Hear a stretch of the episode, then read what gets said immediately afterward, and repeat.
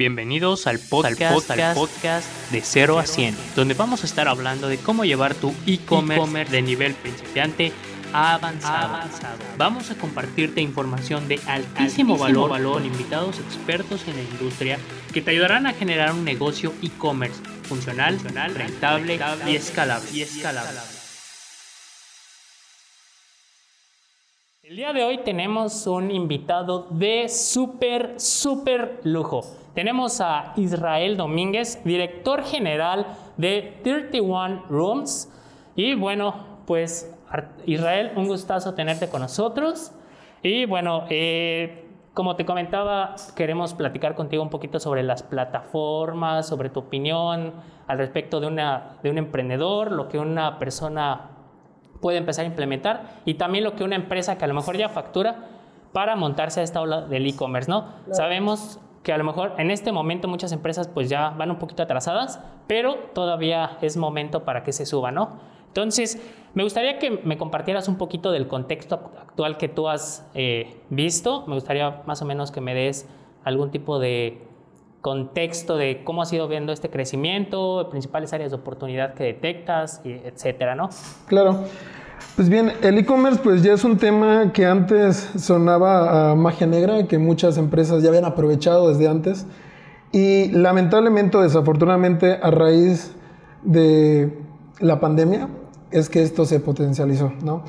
Eh, toda la magia del e-commerce realmente, o todo esto que estamos presentando ahora, se había pronosticado en 10 años. ¿no? 2030 era un año donde el e-commerce iba a detonar como se está haciendo ahora, o ya tendríamos eh, la gente suficientemente dispuesta a llegar al e-commerce en el 2030. La pandemia sí nos dejó, pues obviamente nos ha estado dejando muchos golpes. Una de las cosas que podemos decir favorables es que ayudó a acelerar todo este crecimiento.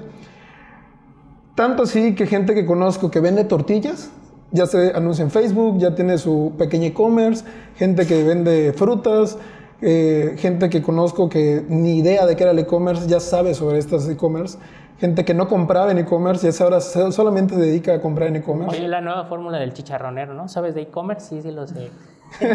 sí, sí, de hecho es curioso, pero Gente que, te voy a dar un caso muy específico, ¿no? Mi madre, ¿no? Mi madre es una de las personas que no iba a estar en e-commerce o no iba a comprar ella en e-commerce porque esto es de brujería y le van a robar y le van a hacer un montón de cosas y no tiene ni idea de qué es.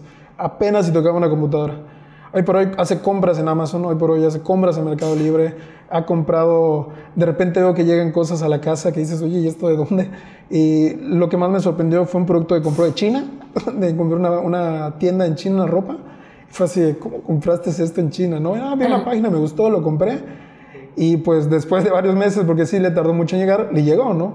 Y es donde te sorprendes y dices, wow, si mi madre que es anti-tecnología, ella le encanta Netflix, pero porque el caso obligada, ¿no? Y es todo lo de tecnología que usaba. Y Facebook, ¿no? Y ahora, yo hoy por hoy, pues, compra en línea. Compra y esta tendencia de gente que no lo hacía antes, y ahora lo está haciendo, se suma a la gente que ya lo hacía antes y ahora todavía lo está amplificando más. Israel, una preguntita. Ahorita mencionabas que hasta el tortillero que vende tortillas puede vender e-commerce, ¿no? En tu experiencia o en tu opinión, bajo este contexto, ¿todos los productos pueden ser vendidos en plataformas digitales? ¿Hay productos que no hacen match con esto? ¿Cuál es tu perspectiva de esto?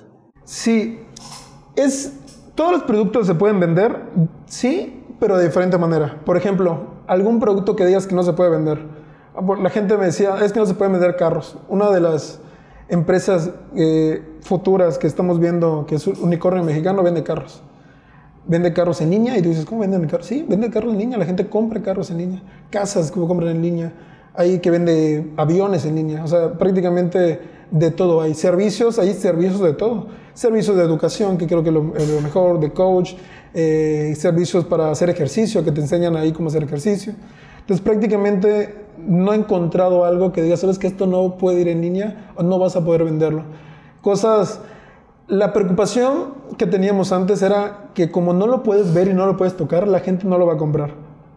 Caso específico, ropas y zapatos, ¿no? Creo que es lo, lo primero que dice la gente. Es que si yo no lo veo, yo no lo toco, yo no me lo pruebo, no puedo. Lentes, por ejemplo, las gafas. No, no es como, si yo no me lo pruebo, si yo no me veo como la, realidad es que la gente está dispuesta a comprar y la gente compra. compra toda esta experiencia y hasta ahora no he encontrado algo en específico que me digas esto no puede ir en un e-commerce. Digo, yo no me imagino este, una pasarela de pago, la seguridad que debe tener, ¿no? Para vender un avión o un coche. Si hace rato platicamos de los fraudes que pueden haber en, Sí. en moda. Digo, es otro tema que luego vamos a hablar en otro podcast, ¿no? Pero imagínate toda la seguridad que debe haber detrás de eso. Hay cosas, eh, no solamente son transacciones de que pongas tarjeta de crédito ya, ahí normalmente hacen transacciones ya día con una transferencia y con unas validaciones. Hay herramientas para validar esa transferencia bancaria eh, para que justamente no pase esto, ¿no? Justamente al momento de hacer una transferencia millonaria, no sea como que primero una comisión de 4 o 5% de una transferencia millonaria, sí es, sí es bastante elevado, ¿no? Pero cuando haces una transferencia de banco a banco, a lo mejor hay un costo, pero un fee más pequeño. Y sobre todo hay más la seguridad de que le estás haciendo la transferencia desde que estás haciendo a la persona, no hay como el, el contracargo. Y dos, le estás enviando uh, a esta persona realmente quién es, con los datos bancarios, respaldado por el banco, etc. Entonces, sí hay, digo, donde hay más posibilidades de fraude, eh, pues como habíamos platicado, es sobre todo en las partes de las e-commerce. Correcto. Va, bueno, pues una pregunta más que me gustaría hacerte es, ¿cuáles son las, las principales áreas de oportunidad que tú has detectado en negocios que a lo mejor ya tienen su e-commerce? Eh, ¿Qué les faltaría para llegar, en este caso, ya sea que estén un 0, 25, 50, 75, para llegar a este 100, ¿no? Hay tres áreas en específico que vamos a tratar, ¿no? Uno, que creo que ustedes son los expertos en esto, marketing. Marketing, tú eres la persona que conozco que sabe mucho del tema, donde la gente realmente no entiende qué es el marketing, ¿no? Yo posteo en redes sociales y hago marketing, es lo que dice la gente. Realmente va más de eso, esa estrategia digital que necesitas, ese cómo llevar de lo que estoy vendiendo, cómo crear un nicho de mercado, cómo vender ese nicho de mercado, ese, esa gente, cómo fidelizarlos, cómo todo ese proceso que viene siendo de la parte de marketing, que viene siendo de tanto correos y demás, es uno de los temas muy importantes que la gente tiene que tener en cuenta. Si ya estás vendiendo y no cubres esto, estás desperdiciando mucho dinero, pero no estás aprovechando toda esa demás venta que puedes hacer por no tener el marketing correcto, ¿no? Segundo punto que, que creo que es muy importante es la parte tecnológica, ¿no? Si tú ya estás trabajando y estás vendiendo fuertemente, la, el área tecnológica te puede ayudar a vender más junto con la parte marketing, como automatizando cosas, por ejemplo, automatizando la parte de los pagos, la parte del marketing, Inventarios. etcétera, inventarios, por ejemplo, eh, la parte de los envíos, toda esa parte de, automatización te ayuda mucho a disminuir la carga de trabajo, a que sea más, sea más eficiente tu gente y sobre todo la parte tecnológica del front, ¿no? lo que ve la gente. Que sea la experiencia compra fácil, que describen en comprar, que encuentres lo que estás buscando, las herramientas que le puedes agregar a la parte tecnológica para hacerlo mejor. Por ejemplo, yo les contaba mucho un caso de una tienda que vendía cosas para la industria y algo tan fácil como una calculadora que le digas, oye, quiero comprar esto, esto y esto, ayudó a incrementar mucho las ventas porque ya no tenían que esperar a mandar un correo a que en tres días les contesten, oye, pues vale tanto, oye, ahora cotízame con esto, ahora cotízame esto y hacer la compra, ¿no? Entonces, todo lo que tardaba el tiempo, por ejemplo, de venta de dos semanas, tres semanas, lo cortabas en cuestiones de minutos porque calculaban, decían, sí lo quiero, contactar a un agente para comprarlo, ¿no? Este tipo de herramientas también tecnológicas ayudan a que puedas vender más. Y un último punto que la gente luego lo toma muy a la ligera, creo que son unos puntos también muy cruciales, operaciones y customer service. Esto es algo que me pasa personalmente, le pasa a las demás empresas, ¿qué haces cuando ya vendes? ¿Cómo continúas ayudándole a la gente? Por ejemplo, sobre todo en los productos. Te a pasar un, caso que le pasó, eh, lo viví, que me pasó a mi suegra. Compró un producto para el abuelo, que era para sentarse, y lo estamos usando y a, los, a las tres semanas se rompe y sale todo el líquido. Y tú dices, "Ah, ok". y le pones, en ese, le pones una estrella y te quejas y no sé qué. A los, como a los 30 minutos recibe una llamada, hola, mira, soy del departamento de cosas de estamos viendo que tuvimos un problema con el producto, nuestros productos son buenos y queremos compensarte con esto. Por favor, déjanos enviarte otro producto igual al que tú tienes y uno extra. Y tú, ¿cómo? O sea, ¿cómo que uno extra? Sí, te vamos a enviar el que, el que te- se echó a perder y te vamos a dar uno más. Y uno más, eh, más caro, de hecho, le mandaron. Una oportunidad perfecta para fidelizar, ¿no? Exactamente. Haces, hicieron esto, se lo enviaron y mi suegra es la mejor embajadora que tiene. Apenas le preguntas del producto, te puede decir A, B, C, D y te recomienda y te manda la liga y te dice todo porque en lugar de verlo como un gasto de, bueno, ya, pues ni modos, que se, que se muelen, ni modo, no le vamos a dar otra cosa. Le dieron esta parte del producto, le llamaron a los 30 minutos, le dieron seguimiento, le pidió, oye, una encuesta para ver si lo que hicimos estuvo bien. Ella quedó fascinada.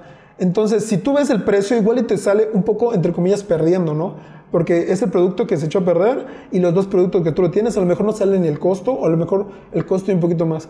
Pero cualquier, la próxima vez que mi suegra quiera comprar algo como esto, va a ser la primera tienda en visitar. Y cuando le pregunten, le van a dar esto. Entonces, esa experiencia de, de, de apoyo que le dan hizo que se fidelice, ¿no? Claro, yo creo, yo creo que estás dando los puntos claves porque eso es un punto de comprender y sensibilizar de que un proyecto e-commerce va más allá de un solo eje, ¿no? O sea, va más allá de únicamente el marketing, o va más allá de únicamente la web, o va más allá únicamente ciertas cositas, ¿no? Creo que la unión de varios ejes, llámese logística, operaciones, eh, marketing, tecnología, el propio modelo de negocio, forman parte de un proyecto e-commerce, ¿no? Y cuántas veces nos pasa que de repente se acercan contigo y te dicen, oye Israel, quiero invertir en un sitio web, y de repente piensan que con eso ya van a estar vendiendo millones, ¿no? Y, y, esto es como que, oye, ¿por qué no estoy vendiendo? Es como, espérate, ¿no? O incluso están vendiendo es, oye, pero ¿por qué mis clientes no me recompran? ¿Qué está pasando? ¿no? Ya te volteaste a ver tus tiempos de entrega, ya volteaste a ver si estás entregando tu producto con calidad, ¿no? creo que esto es un tema bastante interesante que es lo que nos hace llevar a 100, ¿no? Exactamente. De hecho, influye, eh, en esta parte de Customer Service igual influye todo, ¿no? Cómo entregas el, el producto. Me acuerdo que hay una hay unos productos de que venden de unos lentes que de hecho la caja y toda la experiencia del usuario para adquirirlo y demás es más caro que el mismo producto. Entonces, ¿por qué le invierten tanto en esto? Porque la gente lo ama, les encanta esa experiencia de tocarlo, porque a lo mejor... Instagramearlo y subirlo, ¿no? Exactamente, o sea, tú no, a lo mejor no puedes ir al lugar a verlos y a probártelos, pero en la experiencia de que lo, de, lo contrarrestan, de decirte, ¿sabes qué? Esta es la caja perfecta para tus lentes, esta es la forma de usarlos, este no sé, el grabado, le dan, eh, dan tarjetas, el pañuelo para limpiarlo, el pañuelo está grabado el nombre de, la marca, todo eso hace que la persona diga, oye, me encanta. Y, y lo aumentas con el soporte que les dan, la reventa de decirle, oye, que te llegaron bien, ¿sí? ¿cómo está? ¿Algún detalle que necesitamos? No, no, todo bien, perfecto. Y luego, oye, una encuesta de calidad y al tanto tiempo, oye, por cierto, un cupón, mira, por si te necesitas algo. Oye, con simplemente mandar tu mensaje decirte, ¿cómo van tus lentes? ¿Todo está bien? ¿Necesitas algún apoyo con nosotros? Aunque sepas que pues ya, ya terminó el tiempo de compra, ¿no? Ya no necesito, ¿para qué? Ya gané dinero, ¿para qué le voy a hacer eso? Con esos pequeños detalles cambias y empiezas a tener más reventas, la gente se fideliza más y pues obviamente todo lo que estás haciendo en conjunto incrementa, ¿no? Sí, es que es un dato importante que hemos eh, investigado, estudiado en blog, respaldado con varias investigaciones. Eh, las tasas de recompra por medio de las industrias deben ser al menos el 20%, ¿no? Entonces, creo que el primer gran reto, hablando de, este, de esta parte del proceso, es cómo cualquier e-commerce puede lograr al menos un 20% de recompra y de ahí para arriba, ¿no? Ojalá podamos llegar a más. O sea, es decir, no, no podemos olvidar la captación de nuevos clientes, pero también va a haber un margen ahí bastante importante que nos va a recomprar y lo más importante es que a diferencia de cuando tenemos puntos de venta que no sabemos cómo hacer que regrese, literalmente podemos tomar acciones de marketing y tecnología, ¿no? Para volver a llegarle a él. Por ejemplo, el, creo que el, el, la persona que más, o, perdón, la empresa de las que más tiene este índice de recompra es Netflix, por ejemplo, ¿no? Sí. Todo lo que hace para La que... droga Netflix. Sí, se cuenta gente compró Netflix hace muchos años y lo sigue pagando. Cada mes compran, compran y compran y compran, ¿no? Realmente el índice de dejar de comprar es muy poco lo que tiene. Y el índice de uso de Netflix, pues, aunque ya tienen una métrica, es curioso porque no tienen todavía una métrica fidedigna, porque si la gente que empezó desde el inicio, muy seguramente siguen comprando hasta ahora. Entonces, estos años que van a tener a estas personas, le va a seguir incrementando ese tiempo de vida de, de la persona, ¿no? Digo, hay un tema que me gustaría poner sobre la mesa aquí. ¿Estás de acuerdo que un, un negocio e-commerce es, sigue los mismos principios que, por ejemplo, una plantita? O sea, empieza chiquita, lo va sembrando, va creciendo, va creciendo, va generando frutos y con esos frutos, pues, digo, va reinvirtiendo y cosas por el estilo, ¿no? O sea, no, no es como que empiece el e-commerce, pones la, la tienda y ya vendes millones, ¿no? Va creciendo de poquito en poquito. Sí, una, una de las creencias justamente que tocabas hace rato es ya tengo una página web, ya voy a vender millones, ¿no? O al revés, ¿no? Ya tengo marketing, ya voy a vender millones. Es un proceso, ¿no? Todo proceso, si fuera tan fácil, pues todo el mundo nada más pide un préstamo al banco, lo pongo y pues ya vendo y me recupero y le pago al banco y se acabó, ¿no? Realmente es un proceso, es una, vamos a decir que tienes que ir trotando antes de correr para poder empezar a tener esa condición y poder incrementando. Empezar con algo tanto pequeño y ir incrementando hasta vender cosas enormes, ¿no? Pero sí es un tiempo, no, no hay un tiempo que te diga que todos los tiempos son diferentes, todas las industrias son diferentes, todas las personas son diferentes. Entonces, hay un, pero sí hay un tiempo, que eso es certero, que puede ser menos, puede ser más, dependiendo de la persona, que tiene que tener para poder pasar de un 0 a un 100, justamente, un e-commerce.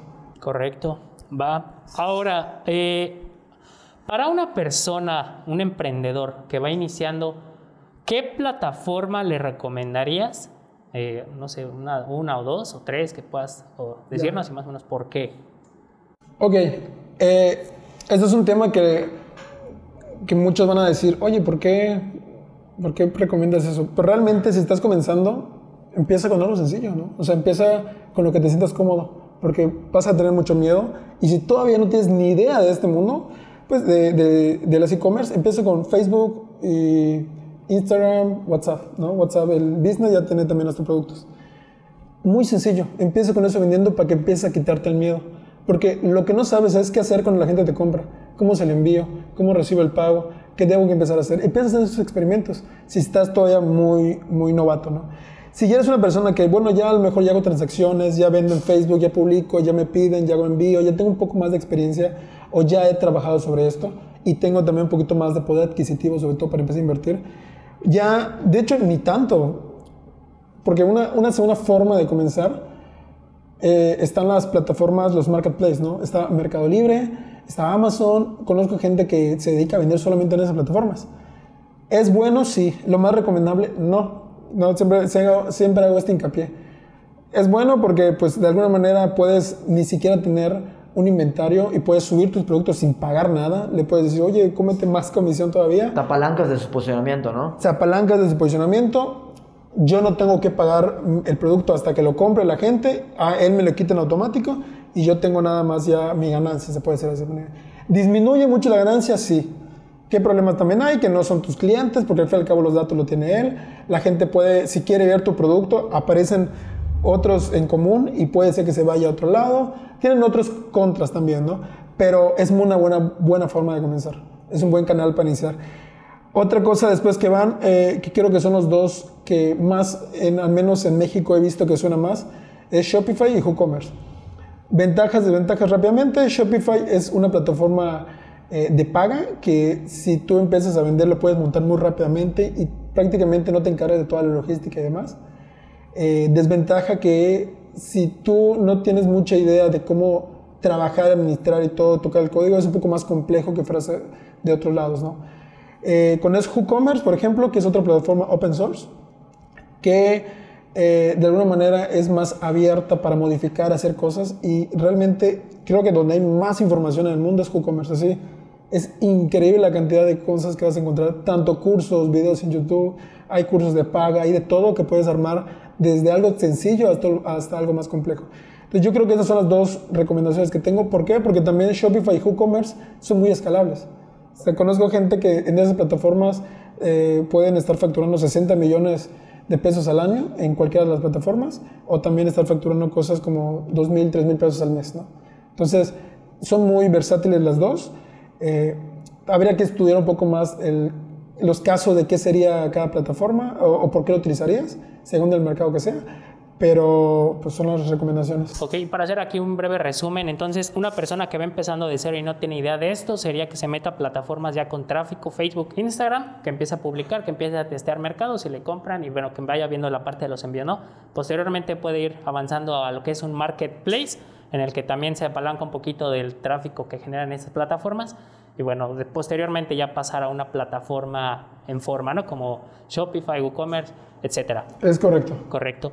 Y ahora, eh, ¿qué plataforma recomendarías para una empresa que ya está facturando cualquier tipo de producto, pero que quiera empezar a, montarse en este, esta ola del e-commerce? ¿no? Y también me gustaría saber las razones. Ya. Hay prácticamente el, el mejor producto que puedes tener es lo que tu gente sepa hacer. O sea, no, si tú quieres un decir, lo voy a, voy a dar un ejemplo gordo, ¿no? Si tú estás en una cocina y tu gente sabe hacer mole y le pides otra cosa diferente, que le pidas hacer, no, no sé, una, eh, un pavo en escabeche, la comida típica de acá, por cierto, este, que son cosas diferentes, entonces a lo mejor decir, oye, no sé hacerlo, y lo van a hacer y lo van a hacer mal. ¿Por qué? Porque quieres hacer otra cosa que no estás acostumbrado. Lo mismo pasa con las tecnologías. Si tu gente está acostumbrada a un tipo de tecnología, puede ser muy buena. Realmente las tecnologías actuales, llámese de paga o gratuitas, ya son muy nobles. Ahora, si vas a comenzar y vas a trabajar con agencias y vas a invertir en este dinero, o vas a renovar o vas a continuar con una agencia, que es el caso, realmente hay tecnologías que son robustas y que si lo saben implementar bien las, los- las agencias con las que vas a trabajar, pueden ayudarte a escalar mucho más rápido.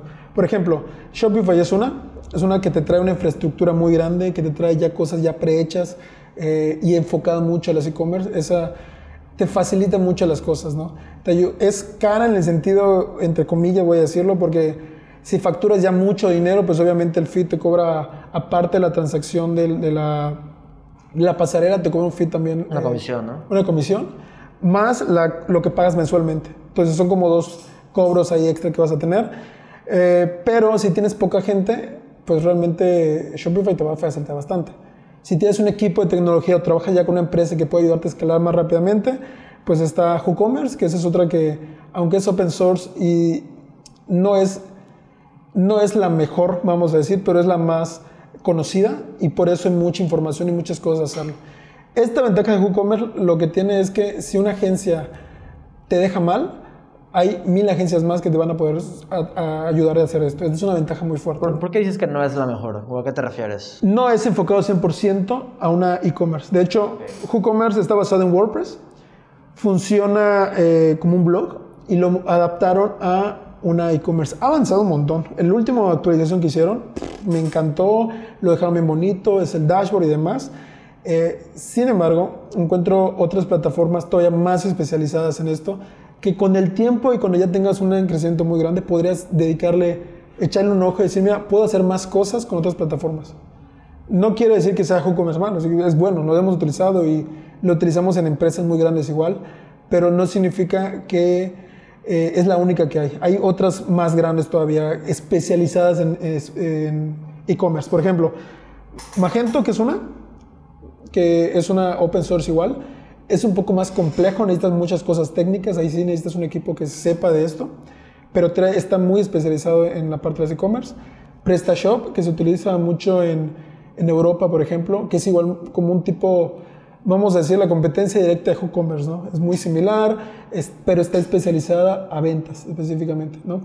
Y bueno, y hay otras plataformas eh, que están ahí, que son open source, igual dedicadas a este tipo de, de desarrollos. Y la última forma de, eh, que puedo recomendar es un desarrollo a la medida. Por ejemplo, recordemos que todo eh, un e-commerce es algo que hace una transacción en línea, ¿no? Nosotros estamos trabajando en un proyecto de dating, que es, pues, prácticamente es un chat, está como un tipo Tinder, vamos a decir de esta manera, que hacen transacciones en línea, pero eso es un e-commerce. Y no es como que agarremos un Shopify o una empresa diferente y lo adaptemos a esto, ¿no? En este servicio en específico, que es un servicio al fin y al cabo, es un desarrollo a la medida que estamos haciendo. Estamos desde cero, preparando todo, porque no hay algo que lo adapte en específico a hacer todo esto. No hay como un- una tecnología que diga, mira, esto es para hacer esto. Puede haber, puede existir y no investigamos todavía que más, ¿no? Sin embargo, nosotros lo que, lo que adoptamos el desarrollo de la medida fue porque tiene cosas muy particulares que quieren desarrollar, que nosotros desde cero va a tener mejor rendimiento que lo hagamos adaptado a otra cosa. ¿no? ¿Y, y en qué momento vale la pena olvidarte de tus plataformas y hacer algo literalmente desde cero, desde cero, ¿no? O sea, ¿vale la Claro. pena? ¿No vale la pena? ¿Sí, no? ¿En qué momento? Sí vale la pena porque una de las cosas que tienes que tener en cuenta que, por ejemplo, Shopify, WooCommerce, lo que sea, está preparado para cualquier tipo de industria. Obviamente hay muchas herramientas que no utilizas. Hay cosas que tiene extra que tú a lo mejor dices, oye, pero es que esto no sé cómo, ¿para qué lo utilizo? Y procesos que hacen que no lo estás trabajando. Entonces nosotros lo que hacemos cuando haces a la medida algo es eliminas todos estos procesos que no lo tienes y te enfocas en los procesos que sí necesitas. y cuando tienes cosas muy específicas de la industria. Si tú eres una tienda que solamente vende productos, Shopify o WooCommerce, suficiente para ti. No, no tienes por qué migrarte más. A menos que tengas partes en el servicio que necesites ir agregándole piezas. Te voy a dar un caso eh, rápido de una empresa que tiene una e-commerce eh, en Shopify y hoy por hoy estamos buscando migrarla ya a algo nativo, porque, algo hecho a la medida, porque ya tiene varios procesos, por ejemplo, de qué pasa cuando una persona quiere comprarme y es un proveedor. Hacer dropshipping, que pueden hacer dropshipping, que tengan otro tipo de cobros, que aparezca diferentes... Ya tiene muchas cosas más complejas que decidimos, ¿sabes qué? Nos, eh, nos va a estar dando más lata hacer en Shopify que a la medida. Por eso vamos a empezar a migrar esta tecnología. Pero cuando lo necesitas, la misma industria, las mismas ventas te lo van a pedir. Cuando te das cuenta que ya no puedes hacer muchas cosas y te está limitando la tecnología que tienes actualmente, hazlo a la medida. Correcto. Hay, hay un punto que me gustaría tocar aquí. Muchas veces las empresas pueden llegar, generalmente las pymes, no pueden llegar a pensar que invertir en una buena plataforma para su negocio puede llegar a ser caro. Cuando hablamos de caro o costoso, me gustaría poner en contexto eh, que el diseñar una mala página, ¿cuáles serían las consecuencias de diseñar una, una tienda en línea pero mal diseñada, sin, por ejemplo, diseño, funcionalidades, etcétera, ¿no? Primero, eh, que pierdas clientes, ¿no? Un dato rápido, si tu sitio web carga lento, que entres y dices, oye, estoy acá esperando 10 segundos, 8 segundos y no ha cargado, tienes un índice de rebote muy alto. O sea, la gente va, entra y dice, me voy, me voy a buscar otra cosa la gente busca todo la inmediatez. Y como no lo tienen en el momento que entra tu página, se van. Entonces, un sitio que no está optimizado, la gente, ah, está padre, pero no, luego lo veo. Y ese luego nunca llega. Entonces, uno, pierdes dinero porque no estás vendiendo. Y dos, la experiencia del usuario relacionada con tu página web es como que, ah, qué chafa, me voy. Entonces ya empiezas a tener también una mala experiencia con la marca, ¿no? Esa es una de las cosas. Dos, cuando tienes un sitio web hay muchas plantillas que tú puedes basarte y poner tú ya lo que estás haciendo. Eso es una, vamos a decir que muchas agencias lo utilizan de una manera para sacar productos rápidos. El problema es que cuando no tienes una plantilla adecuada y no la adaptas correctamente, van a haber secciones que vas a intentar forzar y vas a decir, mira, aquí vamos a poner esta sección, veo que tiene un banner, voy a poner un banner igual. Que al momento de estar trabajando una venta, hay índices de rebotes porque le estás forzando a meter cosas que no deben de hacer secciones que no deben de ir. O al revés, ¿no? secciones que no hay, que deberían de haber y no las tienes. Eh, la gente empieza a decir, no, no es lo que yo quiero y se va. Que a lo mejor sí lo es, ¿no? Pero a lo mejor no expresaron bien la idea del producto, lo que quieren hacer, lo que quieren vender, las fotos no son las adecuadas, eh, se ven pixeleadas, ese tipo de cosas, ¿no? Y eso hace que tengan una mala experiencia de compra y la gente no quiera comprar. Entonces, el principal problema que creo que debemos de tener todos es, si no es un producto, no es una página web bien hecha, vas a tener menos ventas. Ese es la, todo el, el, core de, este problema.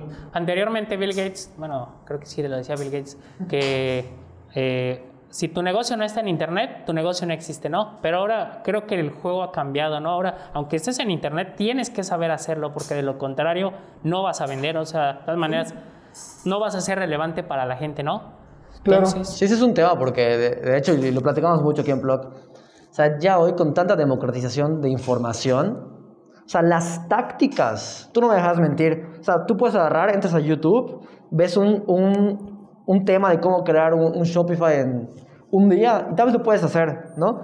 Ya hoy hacerlo no es el problema. El tema es hacerlo bien. Claro. Que funcione, que sea rentable, ¿no? Claro. Lo mismo con pautar, lo mismo con hacer, entre comillas, una, una estrategia digital, ¿no? Hacerlo no es el problema. El tema es argumenta por qué eso me va a funcionar. Es argumenta por qué eso me va a dar resultados. Haz que la caja suene, ¿no? Se va por ahí. Un ejemplo claro, eh, cuando, cuando pasa ese tipo de cosas, si no tienes las ideas correctas, o sea, no tienes los argumentos correctos, lo que haces está mal. Facebook, invierte millones, millones de dólares en investigación para cambiar un icono, para agarrar un emoji más, para cambiar de una posición de, ahorita la actualización que hicieron, no es algo que alguien dijo, oye, estaría más padre hacer esto, ¿no? Invirtió mucho dinero para entender cómo cambiar ese tipo de cosas. Hay cosas que prácticamente ya están preestablecidas, ¿no? De cómo debes de ponerlas, los productos que debes de poner, que ese es el conocimiento que normalmente las agencias ya tienen y que tú, porque estás comenzando y no has leído todo lo que han leído, no has investigado, has tenido todo eso, no los tienes y no lo haces. Y estos pequeños, vamos a decir, hacks que tienen ellos, que puede ser un icono más grande, una letra diferente, el mensaje adecuado, hacen que pierdas mucho dinero. Y la diferencia entre tener un buen sitio web, tener un sitio web y tener un sitio web que funcione, son los detalles. Ese es el todo. Ya están los detalles, ¿no? Como, como, como dice, ¿no? Este, como los community, cualquier, cualquiera puede ser community manager. O sea, dime qué, yo te posteo lo que quiera en, en, en Facebook, pero un buen community manager con una buena estrategia, lo mismo que hace una persona normal, lo hace, pero mucho mejor. Esa es la diferencia. Correcto. Y bueno, me gustaría saber eh, de forma pues, breve, ¿no? Más o menos cuál sería tu opinión sobre Shopify, sobre WooCommerce y sobre una tienda creada en línea desde cero. Si tienes alguna otra plataforma que creas que sea relevante para la audiencia, pues me gustaría que también lo comentes. Yo creo que con estas tres por ahora sería, suficiente. Hay más plataformas, de hecho, que trabajamos, pero con estas tres eh, que abarcamos está correcto. Shopify es una plataforma que me gusta, que está enfocada mucho al e-commerce, que, que tiene mucha gente detrás que lo está haciendo muy bien. Eh, con poco dinero, si tú tienes un poco de inversión, tú puedes invertir en la tienda y montarla muy rápidamente. Eh, tiene plantillas bastante interesantes, tiene un proceso de pago y todo es muy bien establecido. Por ejemplo, algo que me gusta son la, los correos, ¿no? Los correos electrónicos, eh, pues se automatizan y van comprando. ¿Qué, ¿Qué, detalles veo que tienen? Que como es algo cerrado, es algo que tienen ellos, nosotros no podemos eh, tocar todo el código porque pues obviamente es, es, de paga, ¿no? Y está bien en algunos casos, pero en otros casos quieres profundizar más no puedes. WooCommerce, WooCommerce me gusta, es open source. La gente cree que el open source, porque es gratuito, no tienes que pagar. Si al contrario, la gente que va a utilizarlo es como una receta de cocina. Está la receta, pero lo que tú compras, en, lo que tú puedes cocinar en tu casa no es lo mismo que, que aunque sea la misma receta en un restaurante, no te entregan lo mismo. Es muy diferente. Hay gente especializada en eso. Lo mismo para, la, para WooCommerce. Lo puedes hacer, sí, pero realmente WooCommerce sí necesitas tener un poco más de conocimiento para hacerlo bien. Es un poco más complejo, lleva más configuraciones, toma una curva de aprendizaje un poco más fuerte, pero es muy noble también. Esto prácticamente podemos automatizar desde que inicia sesión hasta que compras, hasta que entras, todo se puede automatizar, mejorar y editar, ¿no? Y desarrollo a la medida es algo que es mucho más caro que estas dos juntas, o sea, realmente es más caro, el primer instancia, ¿no? El primer, eh, lo primero que vas a meter de dinero. Sin embargo, es algo que no vas a forzar hacer algo que tiene o no tiene. Por ejemplo, si quieres hacer algo con Shopify, tendrías que desarrollar un plugin que haga algo o, contratar un plugin que el plugin hace otras cosas, pero solamente quieres una cosa en específico. Ya le agregas más complejidad al sistema. Cuando haces cosas a la medida, puedes hacer una plataforma que haga específicamente lo que necesites, que te muestre específicamente lo que tienes y te da más amplitud de conectarlo prácticamente cualquier otro sistema. Si ya tienes un ERP, si ya tienes un CMS, ya tienes otra cosa, lo puedes conectar con este sistema. Eh, inclusive sacar mucho más cosas con esto, ¿no? Por ejemplo, de, una, de un mismo eh, desarrollo, este mismo lo puedes sacar a una app, lo puedes sacar a un dispositivo móvil como eh, como una tableta, una aplicación para una tableta, una aplicación para el navegador, escritorio, etcétera. ¿no? Tiene muchas ventajas también esto. Aquí me gustaría, eh, digamos, platicar ahora no solamente del e-commerce, ¿no? bueno, en este caso de la plataforma a nivel plataforma, sino también la integración con, con mobile, lo que tiene que ver con PC. Sabemos que en estos últimos años el mobile ha cobrado relevancia y bueno, el uso del laptop pues de alguna forma va hacia la baja, ¿no? Entonces, eh, ¿Cuáles serían las mejores plataformas y bueno, las que mejor se adaptan a, este caso de mobile? Actualmente, eh, ¿cómo está el contexto de...? Porque sabemos que la atención pues está en, el celular, ¿no? En cosas pequeñas, ¿no? Entonces, en redes sociales. Entonces, en este momento, ¿cómo, cómo verías este, la integración de, esta de estas tiendas en línea con mobile? Realmente todas las tiendas en línea son adaptables a mobile, porque el core es lo que está atrás y no tiene nada que ver si es lo estás viendo en una laptop, si lo estás viendo en un celular y en el lugar geográfico que estás, no importa. El, la, desventaja que tienen, eh, digo, lo que tienes que estar buscando es que la plantilla, lo que tú tienes en el front, sea adaptable a dispositivos móviles. Esa es la, la diferencia. Eh, tienen que cuidarlo, sí, tienen que preparar todo esto, tienen que tenerlo muy, eh, muy fijo de qué parte de lo que tienen que parte de la gente que entra, que es el 70-80% aproximadamente de la gente que entra, van a ser por dispositivos móviles. Dependiendo de la industria, puede ser muchísimo más. Y tienen que ser algo que tienen que tener listo para poder lanzar. De hecho, parte de lo que ya se, se trabaja ahora es mobile first, ¿no? Ve primero en, en el teléfono y luego va sacando la parte del laptop y demás, que es el... Si llegas a fallar, solamente es el 20% que lo va a dar mal y no el 80%. Es un número bastante sorprendente. O sea, ya la, mayoría, la mayoría de las transacciones o visualizaciones harán dentro de móvil, definitivamente, ¿no? Aunque dicen varias investigaciones que al final la compra la prefieren hacer en computadora por confianza y, y como mayor comodidad, pero al final la primera referencia viene de móvil, ¿no? Por ejemplo, te conozco otro caso que, pues, obviamente que conozco, mi suegra no tiene laptop. Entonces compra todo y obviamente lo hace por celular. Literal. Y mucha gente así trabaja, ¿no? Mucha gente ya no tiene laptop porque tiene una tableta, le pone un teclado y se acabó. Conozco un chavo que trabajaba eh, con su celular nada más, no tenía, no tenía computadora. ¿Cómo trabaja? Sí, sí, con esto, le conecto, una tablet y con eso, digo, un, teclado y con eso trabajo. Entonces, sí, poco a poco, esta, esta barrera que dices de miedo ya empezó a disminuir. Se va quitando, ¿no? Se va quitando porque, por ejemplo, está el de Google Pay, que ya te va guardando los, los pagos. Y cuando quieres pagar, es nada más pon tu dedo en, el lector y ya te lo no tienes que poner tu tarjeta. O le das clic y te prellena todos los datos, ya no tienes que hacerlo. Entonces se te facilita hacerlo en el celular. Y ventaja que puedes hacerlo en todos lados. Estás ya en el camión, estás ya en todos lados y vas comprando. No tienes que esperar a llegar a tu casa, conectarte, a ver si hay internet no hay internet. Es creo que una ventaja muy fuerte que tienen los móviles sobre el laptop. Correcto. Y Llegamos a la parte final.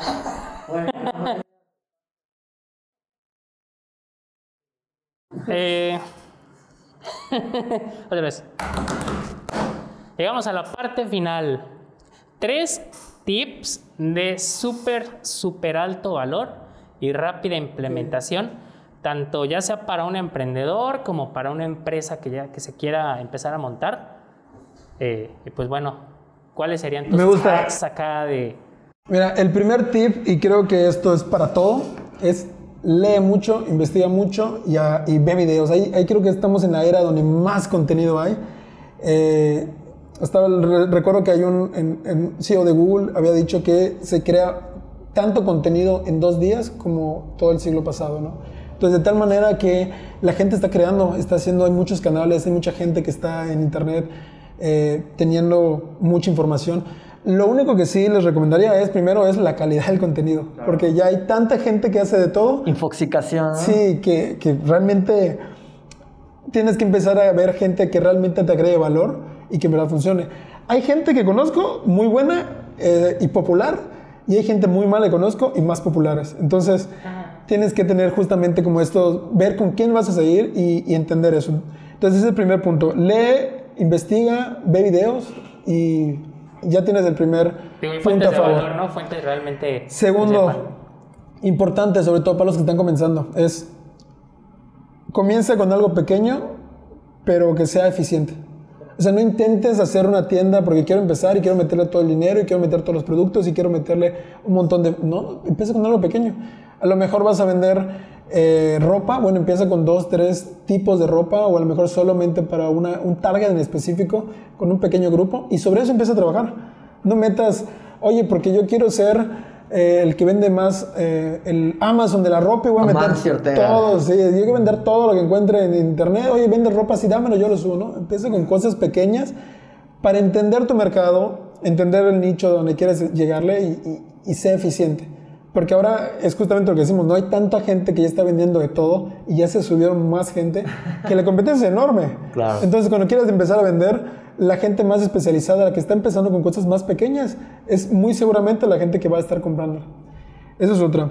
Y el tercero, que creo que es algo muy importante y no lo entendía hace un par de años, ¿no? Es invertir en la imagen.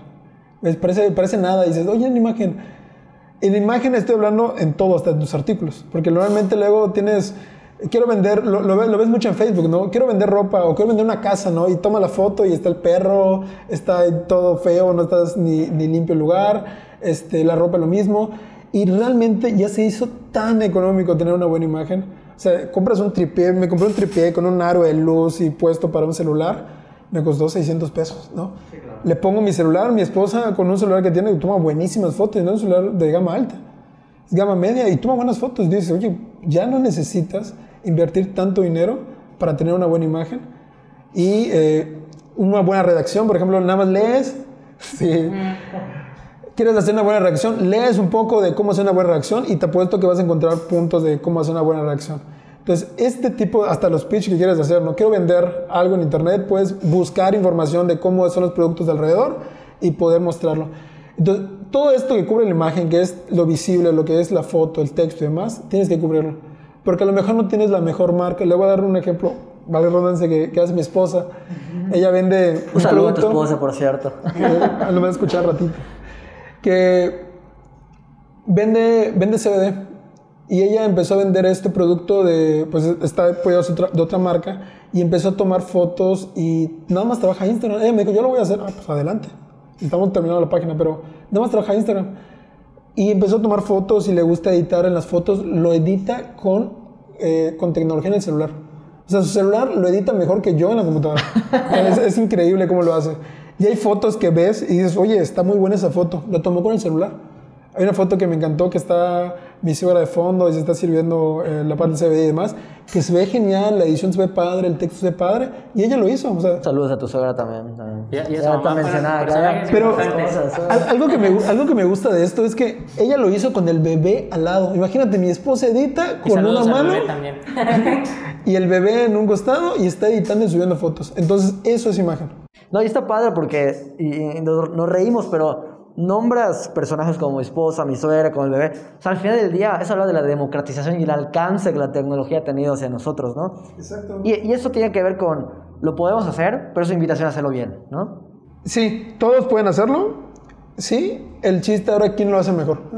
Y eso ya, ya, ya, ya, no, ya no es si Ya no necesitas estar en internet. ¿no? Ahora es necesitas estar bien en internet. Exacto. Y eso es bastante interesante porque es un tema de cómo mejoro todos los días, ¿no? Te cambia el chip porque ya no es solamente voy a subir una cosa y ya se va a vender solo. No, tienes que estar trabajándolo, tienes que entender, tienes que leer, investigar, hacer buena calidad de fotos y a lo mejor lo vas a hacer bien un día y el día siguiente lo vas a hacer pésimo y tienes que entender por qué es pésimo y volver a hacer experimentos pequeños y trabajar y trabajar y trabajar. Correcto. Pues bueno, Arturo, te agradezco esta participación. Eh, ¿Dónde te podemos encontrar? ¿Cuáles son tus redes sociales? Mira, me pueden buscar como Israel Domínguez en Facebook. Estoy como Arturo Domínguez. ¿verdad? Le- les, les- les paso, les paso en los comentarios. Ahí está, aquí, aquí sale, por favor. Aquí va a salir por allá, Aquí abajito. por un lado. Eh, ahí nos pueden seguir, me pueden mandar un mensaje. Yo soy una persona que le encanta ayudar a la gente, ¿no? Y si me dices, oye, tengo una duda, sin compromiso. Sí ayudamos a, a industrias a crecer, sí ayudamos a empresas a llegar y a sacar nuevos objetivos, pero también ayudamos mucho. Y en todo lo que podamos aportar, eh, bienvenido, ¿no? Ok, la, el, el sitio web es 31roms. 31roms.com, ¿no? Sí, estamos ya en febrero, ya sacamos nuestra nueva imagen, que va a estar interesante, nuestro nuevo blog igual, también estamos renovando y ya van a encontrar también contenidos ahí para e-commerce, para tecnología, etc. Va, pues ha sido un gusto. Y Al pues hasta aquí llegamos amigos. El siguiente podcast, el siguiente tema, todavía es sorpresa. Todos van a ser sorpresa, porque siempre. Pero bueno, los, los invitamos a que nos sigan viendo dentro de 15 días. Y pues, gracias. Gracias. Gracias. Nos vemos.